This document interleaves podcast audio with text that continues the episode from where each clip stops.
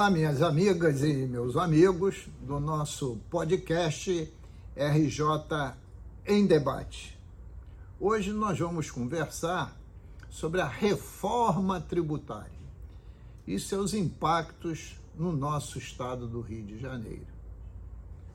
Porque este é um tema muito relevante que tem ocupado a mídia nacional e nós precisamos entender um pouco os conceitos que estão nessa emenda constitucional, porque vão afetar diretamente a nossa vida. O Brasil precisa de fato de uma reforma tributária?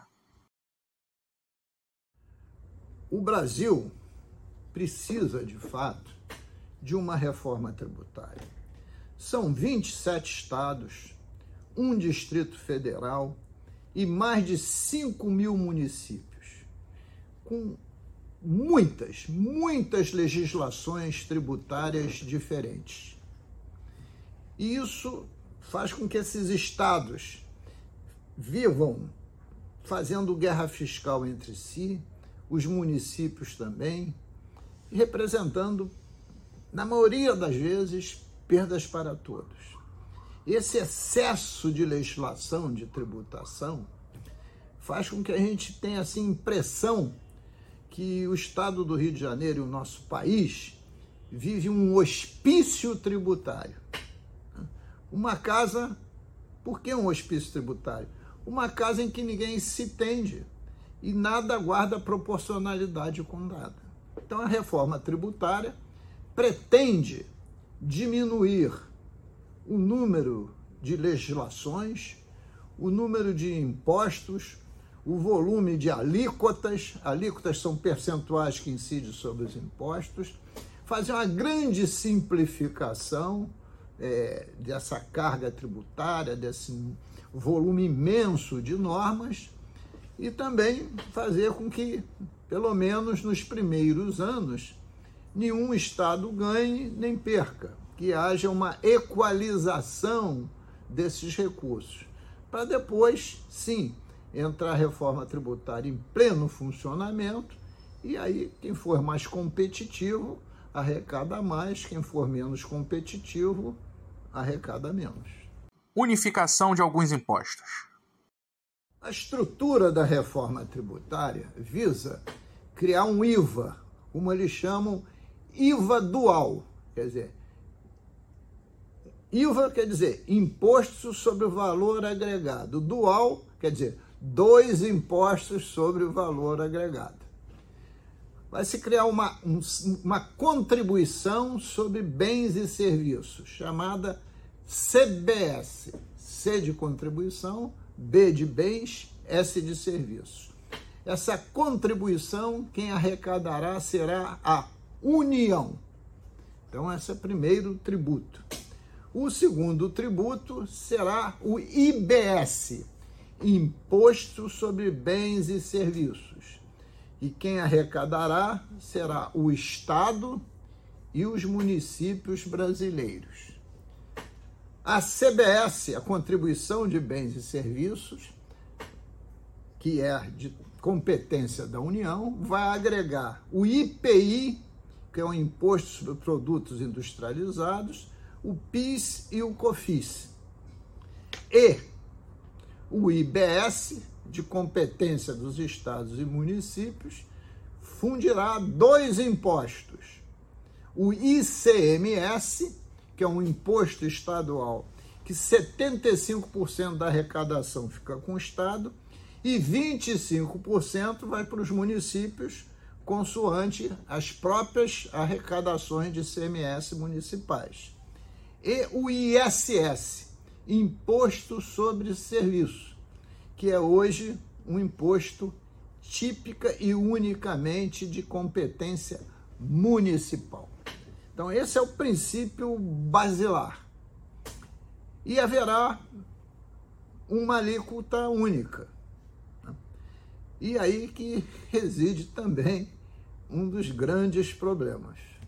Questões a serem resolvidas. As principais questões a serem resolvidas com a unificação do ICMS com o ISS são as seguintes. Veja só. Imaginemos que esta alíquota única que unificou o ICMS com o ISS seja 30 pontos percentuais, 30%. Será arrecadado 30% de tudo que produzir de ICMS e ISS no Brasil inteiro. Então, a primeira questão grave é como é que será distribuído isso entre as 27 unidades federativas, o Distrito Federal e os mais de 5 mil municípios. Como é que vai se dar esta ponderação? Essa é a primeira questão que a reforma tributária vai ter que resolver por lei complementar, porque a reforma tributária está sendo efetuada através de uma emenda constitucional, é a emenda constitucional 45A. A regulamentação dos preceitos constitucionais será por lei complementar. Né? Então, dito isso, essa é a primeira questão. A segunda, como é que vai ser dividido entre Estado e município? Eu disse aqui que como é que é hoje? O ICMS, 75% é do Estado e 25% dos municípios. E 5% são dos municípios. Então, esses 30%, como é que vai ser ponderado?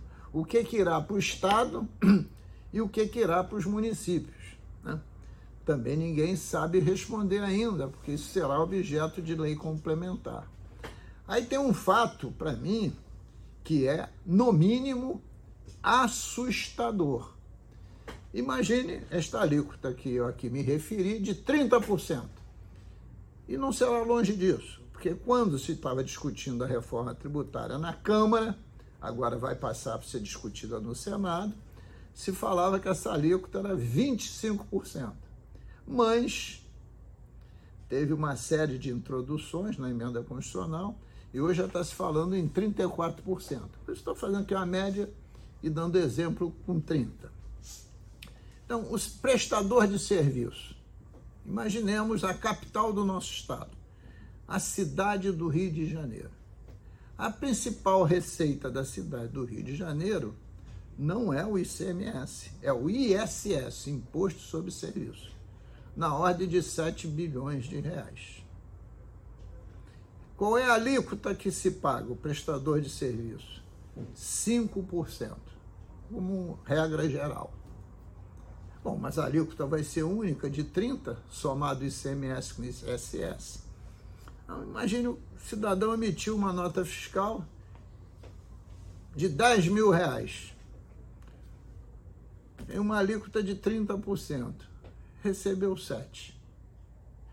Ele vai dar conta, ah, perdi 30%, mas eu descontava 5%. No mês seguinte, possivelmente, ele vai querer ser sonegador. Olha que problema difícil de resolver, mas as leis complementares vão tentar resolver. Outra questão grave. Quem vai definir esta alíquota que equilibre o sistema todo vai ser o Senado Federal. Mediante simulações e simulações que os computadores do Ministério da Fazenda farão. Seguidamente, eu tenho visto nos jornais o governador dizer que com esta reforma tributária, por ser no destino, nós poderíamos ter um ganho real de mais de 6 bilhões de reais. É uma vantagem para o estado do Rio de Janeiro ser no destino? Claro que é. Por quê? Porque o estado do Rio de Janeiro, quando você compara produção com consumo, é o estado brasileiro que mais consome. Então, se você vai tributar no destino, favorece o Rio de Janeiro. Mas a gente tem que saber como é que foi feita essa simulação que sai esse número de aproximadamente 6 bilhões de reais que nós teríamos de ganho. No meu entendimento, eles simularam as arrecadações anuais de todos os estados, né? só do ICMS. Não lançaram a nossa arrecadação do Fundo Estadual de Combate à Pobreza, nem tampouco do Fundo Orçamentário Temporário, FOT. E se eu somar a arrecadação do Fundo Estadual de Combate à Pobreza com o FOT, dá aproximadamente 6 bilhões. Então, nosso ganho não seria estrondoso, seria quase um zero a zero. Né? Então, essas são questões que não, não estão ainda esclarecidas. Né? Mas volto a dizer, a emenda constitucional 45 da reforma tributária ainda não está aprovada. Ela foi aprovada em dois turnos pela Câmara. Agora, em agosto, o Senado começará a debater até votar. Tenho certeza que o Senado vai passar um pente fino né, no que aprovou para a Câmara. E aí, aprovado no Senado, se ele fizer alguma mudança estrutural, volta para a Câmara de novo. Né? E aí, se a Câmara aprovar, ela vai para promulgação. E aí estamos chegando no mês de outubro desse ano. Né? E posteriormente terá que ser encaminhadas as leis complementares para regulamentar isso tudo. Então será um tema que durará ainda seguramente todo esse ano e perpassará um pedaço de 2024.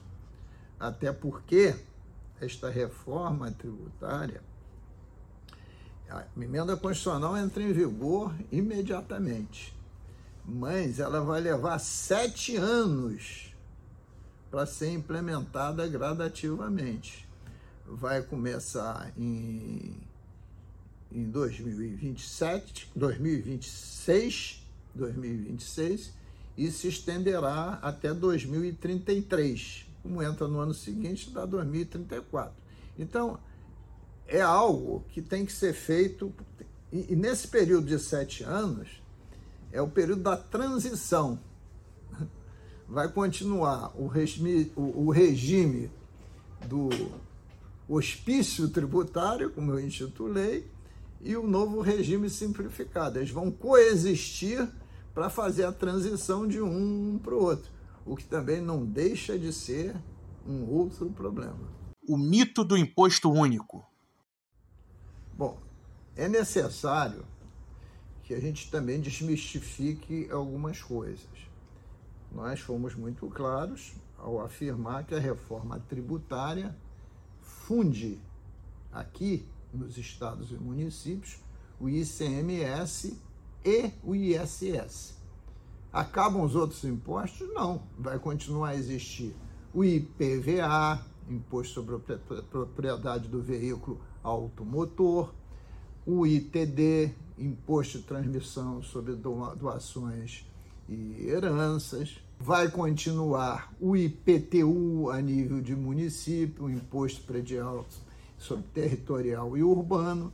Então, tem um elenco de outros impostos que vão continuar, que são impostos sobre a propriedade. O que funde são os impostos de circulação de mercadoria, que é o ICMS, e o imposto de prestação de serviço. Mas os impostos sobre propriedade continuam. Quando estou falando de IPTU é propriedade, quando eu estou falando de veículo automotor é propriedade, quando eu estou falando ITD é propriedade. Então isso tem que ficar bastante claro. E a emenda constitucional 45 da reforma tributária traz uma novidade, que tem sido uma luta histórica nossa. Veja só, o imposto não é para ter equidade social, o imposto não é para fazer distribuição de renda, né?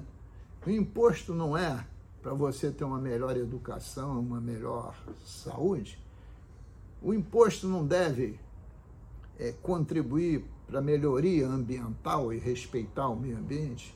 Claro que sim. Então, a União, agora, nessa emenda constitucional, foi colocado lá o artigo que vai poder cobrar IPVA sobre veículos automotores terrestres, que já tinha, vírgula, mais os aquáticos e os aéreos. IPVA para embarcações e aeronaves. Porque se um carro, em média, custa 100 mil reais, uma lancha ou um iate é dos ricos. Custa um milhão, pode custar 10 milhões, enfim, não tem preço, vai depender do tamanho dessas lanchas e do tipo de casco e potência do motor, etc. Os aviões, então, esses custam fortunas, quer seja hélice, turbo-hélice, jato, etc. Então, a partir da promulgação da Constituição, poderão ser criados, né? esse imposto de PVA poderá ser criado, poderá incidir também sobre embarcações não comerciais e aviões também não comerciais, aviões particulares de uso executivo, etc. A regra, e por isso a nossa luta é antiga, que justifica a cobrança do IPVA sobre embarcações e aviões, é que um carrinho popular que o cidadão comum às vezes necessita ter para poder trabalhar, pode pagar uma alíquota de PVA de até 4 pontos percentuais, se o combustível for combustível fóssil. Por quê que os ricos que têm aviões e embarcações também não pode pagar o imposto sobre o veículo automotor? É tudo veículo automotor. Um é terrestre, outro é aquático e outro é aéreo.